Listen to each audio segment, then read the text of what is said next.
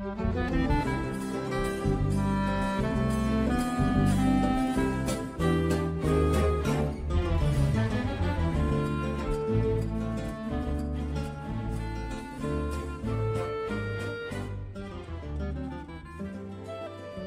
secoya llegó a Sonsón desde Estados Unidos en 1926 y fue sembrada junto con otros árboles en la Plaza Ruiz y Zapata. Hacía parte de la misión de continuar erigiendo la grandeza de este municipio, que en aquella época era uno de los más importantes del departamento.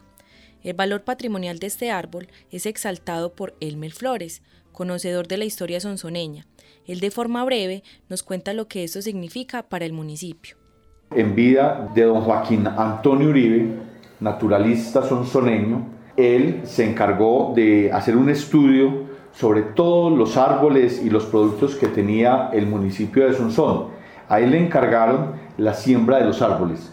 Para gracia de Sonsón nos trajo una secoya. Es el árbol más alto que existe en nuestro parque y es protegido por toda la comunidad y lo muestra como un orgullo, como un patrimonio de la ciudad, donde lleva al turista, donde lleva a los familiares y donde lleva a los amigos a que miren la existencia de este árbol. Es como un miembro más de nuestra comunidad, de nuestras familias. Bueno, Nancy, y ya que Elmer nos habló sobre Joaquín Antonio Uribe, cuéntanos qué tan importante fue la labor de este prócer de la botánica al traer este tipo de especies al país. Sí, yo creo que con la memoria de Joaquín Antonio Uribe tenemos una deuda a los antioqueños, porque él fue un, un estudioso, pues fue científico, botánico, pero sobre todo, sobre todo fue un muy buen docente de ciencias naturales, de física, de geometría, de matemática. Entonces, lamentablemente se le ha olvidado, incluso ahorita cuando la gente menciona el nombre del Jardín Botánico de Medellín, se le olvida decir que el, que el Jardín Botánico se llama Joaquín Antonio Uribe precisamente por todo el legado que él nos dejó en términos de las ciencias, de las ciencias naturales. Y para él era muy importante no solamente que los investigadores hicieran ciencia y no solamente que la publicaran, sino que para él era muy, muy importante enseñar. Y él decía que era lo, la base, la lo fundamental de su vida incluso, era enseñar a la, a la niñez, a los jóvenes, y entonces muchos de sus libros son sobre eso, sobre todo los cuadros de la naturaleza, que hablan precisamente de, de cómo enseñar las ciencias naturales.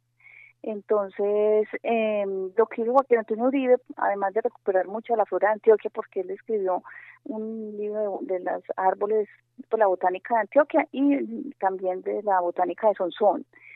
Y entonces mm, lo que hizo en el parque fue sembrar especies pues importantes que todavía se han conservado. Pues lo que nos cuenta gente de Sonsón es que las palmas de cera que hay en el parque las sembró él también más o menos en 1926. El, unos chaquiros, o sea, unos tocarpos que son los pinos colombianos. Y un guamo que, que tenemos ahí, un inga, que también lo sembró él en esa época. Entonces estamos hablando pues de unas reliquias que nos dejó este señor en un parque tan pequeñito como el de Sonsón, pero que nos muestra una riqueza y, una un interés de él de dejarnos ese, esa, esa, ese legado botánico.